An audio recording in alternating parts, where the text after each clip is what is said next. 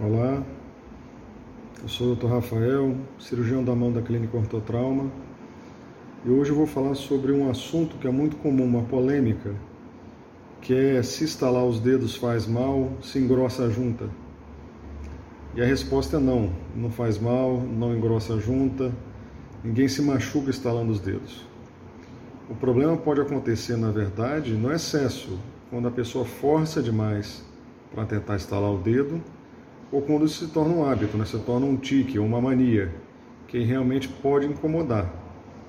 Mas o ato simples e puro de de vez em quando estalar o dedo não faz mal. Então não precisa preocupar, não faz mal.